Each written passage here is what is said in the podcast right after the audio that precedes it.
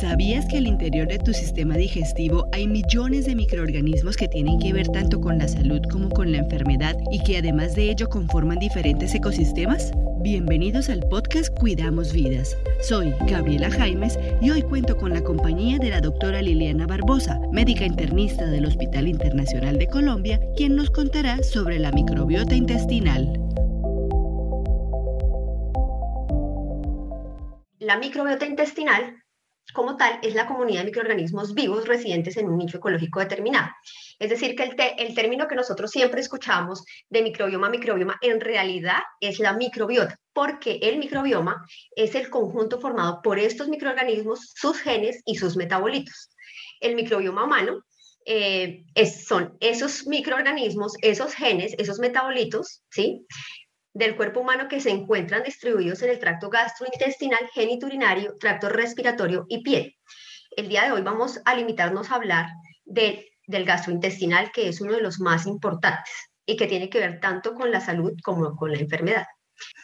Entonces, las características principales, y esto me llamó mucho la atención, es que durante mucho tiempo la hemos llamado la flora intestinal, pero es una forma de subestimar a la microbiota intestinal porque en realidad no son simples comensales, sino son un órgano metabólico. Y a mí esto me, me encanta porque habla acerca de la unidad, habla acerca de, de no verla como algo totalmente aislado, sino de verla como un todo como un todo, como un órgano metabólico. Y acá hay cosas, em, eh, em, datos epidemiológicos muy importantes, y es que en el colon de los mamíferos la cifra de los microorganismos se eleva de 10 a la 12 a 10 a la 14 microorganismos. Eso es más que células, que, eso es mucho más de las células que tenemos en el cuerpo. Y un estudio eh, los estudios que se han hecho a, a, lo largo acerca de la microbiota intestinal son en realidad un reto porque no todos son cultivables y requieren de un estudio adicional del material genético. Hay quienes aseguran que nacemos con estos ecosistemas y también quienes precisan que se adquieren con el paso del tiempo. Para resolver esta duda, la doctora Barbosa nos cuenta cuál es el origen de estos microorganismos. Bueno, y acá viene el de dónde vienen, de dónde vienen esas bacterias, cómo es que nosotros logramos tener este, esta gran cantidad de bacterias en el cuerpo o microorganismos. Hay algunos estudios que dicen que mientras estamos en el, vientre, somos totalmente estériles. Sin embargo, hay algunas investigaciones que hablan de microorganismos no patógenos aislados en el cordón umbilical, en el líquido amniótico y en la placenta. Sin embargo, el concepto más grande que se tiene es que nosotros adquirimos el primer contacto con la microbiota en el canal del parto. Y esto es muy importante porque cuando las personas nacen por cesárea tienen una microbiota distinta. La microbiota tiene dos características importantes.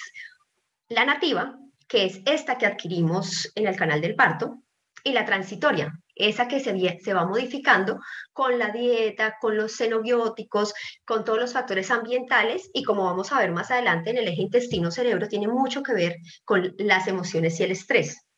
Entonces, a grandes rasgos, el primer contacto que tenemos con la microbiota intestinal es por el canal del parto. Es muy diferente la microbiota del niño, de la niña que nace por, que nace por un parto normal a la que nace por cesárea.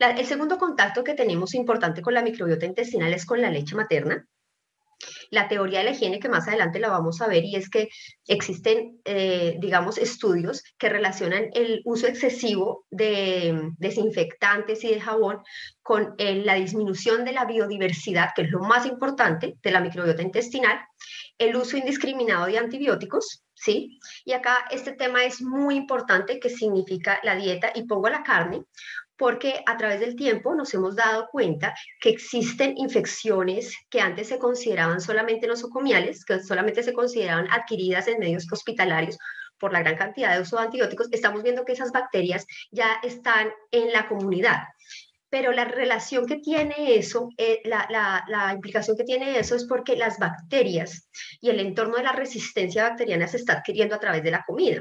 Y una de las fuentes es el, consumo masivo de carne. ¿Por qué? Porque mm, como los animales viven en hacinamiento, tienen que usar muchísimos antibióticos de amplio espectro y resulta que muchas de esas estructuras no se degradan con la cocción, sino que simplemente se transforman y llegan a nuestro organismo y actúan alterando nuestra microbiota intestinal. La lactancia materna está relacionada con las bifidobacterias, que más adelante vamos a ver que son factores protectores para la obesidad y para la diabetes. Lo que les decía, la biodiversidad es una de las palabras que más me gusta de esto, eh, porque es la población equilibrada lo que le va a dar la salud intestinal a los individuos. Y miren la diferencia que hay. Los niños que nacen parto normal predominan lactobacillus, prebotela, snetia, versus los niños que nacen por cesárea, que tienen una microbiota relacionada con la piel, que es el Staphylococcus aureus y los Propionobacter. Aunque los microorganismos que se albergan en la zona digestiva ejecutan su trabajo, muchos desconocen cuáles son sus objetivos. La profesional en salud agrupa y detalla cinco de sus funciones y nos cuenta de qué se encargan y qué producen en el organismo como primera, como primera característica funcional de, las, de, las, de los microorganismos que hacen parte de la microbiota está la función metabólica. Recordemos que a partir de la, de la fermentación de los, de los carbohidratos, ¿sí? sobre todo de las fibras, se forman los ácidos grasos de cadena corta. Esos ácidos grasos de cadena corta son el ácido acético, propiónico y butírico. Estos tres ácidos grasos eh, de cadena corta son indispensables como factor de protector a muchas disrupciones intestinales. Eh, entonces, gracias a, las bacterias es que ocurre esta fermentación. Entre más biodiversidad tengamos en la microbiota intestinal, entre más riqueza poblacional tengamos y el equilibrio perfecto, más se van a producir estos ácidos grasos de cadena corta, sobre todo el butírico, que es el que tiene más estudio en la inmunomodulación como factor protector del cáncer.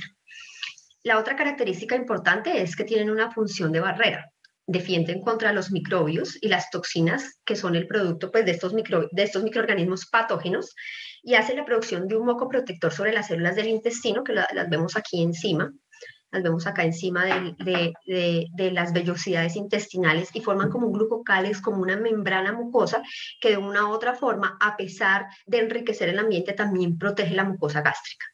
La tercera función es la función de defensa y es que consideremos a la microbiota intestinal como un campo de entrenamiento donde las células pueden tener la oportunidad de reconocer lo que es propio de lo que es ajeno. Entonces, imagínense que, que el niño o la niña mm, no tenga la posibilidad de tener una buena exposición inicial a la microbiota, entonces esta parte en la que el cuerpo empieza a reconocer lo propio como suyo y lo ajeno como algo que tiene que atacar no se haga. Entonces, si queda incompleto este proceso de, la de, las defensas, e inclusive cuando la gente ya está grande, eh, es que vemos que está esto tan implicado en el desarrollo de las enfermedades autoinmunes. El cuarta, la, la, cuarta función es la función de mantenimiento, maduración en el tubo digestivo de la mucosa intestinal, la producción de moco, la actividad enzimática. Muchas eh, enzimas se activan, ¿sí? Gracias a las bacterias que están sobre, en, la superficie de las vellosidades intestinales. Y como quinta, como quinta función importante está la modulación en el sistema nervioso. Y ahí está eh, el eje intestino-cerebro. Ustedes saben que el intestino básicamente funciona como un segundo cerebro, el 70% de la serotonina se produce en el intestino, eso es, es muchísimo y está relacionada con la salud intestinal que tengamos. Entonces, eh, no solamente tienen interacción con el sistema nervioso central, sino con el sistema nervioso autónomo, con las, las, eh, las células entéricas, también tienen mucha relación. Situaciones como el estrés, el sistema inmune, las hormonas, la obesidad, entre otros, son factores que pueden interferir en la microbiota intestinal y su alteración. De hecho, la doctora Liliana manifiesta que estas alteraciones pueden relacionarse con la salud mental muchísimos estudios, eh, podríamos dedicarle un tema porque recuerden que una de las partes importantes del microbioma intestinal es lo que tiene que ver con el sistema nervioso central. Eh, y eh, hay estudios que asocian la alteración del microbioma intestinal con, por ejemplo, el autismo como por ejemplo la depresión, eh, los trastornos de ansiedad. Claramente faltan estudios. Estos son estudios observacionales, son casos clínicos, son evidencia del internista o del médico funcional durante la consulta, que claramente merecen la atención y sobre todo ampliar los estudios. Pero yo estoy convencida de que las bacterias están, de que las, eh, la microbiota intestinal está implicada en un sinnúmero de enfermedades mentales. Para concluir, eh, ya vimos los diferentes términos que están relacionados con la microbiota intestinal que el verdadero término para referirnos acerca de los microorganismos es microbiota intestinal. Y ya después vienen términos como el microbioma, que ya no solamente son las bacterias, no solamente son los microorganismos, porque acordémonos que son bacterias, son arqueas, son virus, son hongos, son protozoos, eh, sino que también están sus genes y también están sus metabolitos activos, sus diferentes metabolitos que son los que están implicados con la inflamación. Mm, también vimos que no son de fácil cultivo, que para poder estudiarlos hay que someterlos a un, hay que someterlos a estudios moleculares, ¿sí? como la hibridación, la PCR, la electroforesis. Eh, también revisamos de dónde viene y de dónde nace la microbiota intestinal, las diferentes funciones que tienen y la, la importancia que tienen no solamente en la salud, sino también en la enfermedad. De ahí el título de la, de la, de la charla. Cuidamos Vidas es posible con el apoyo de la doctora Carolina Centeno, Oscar Pérez, John Antolines y el equipo de mercadeo FCB. Si quieres conocer más, visita nuestra página web www.fcb.org. No olvides compartir nuestro contenido y la vida con quienes más quieres. Hasta pronto.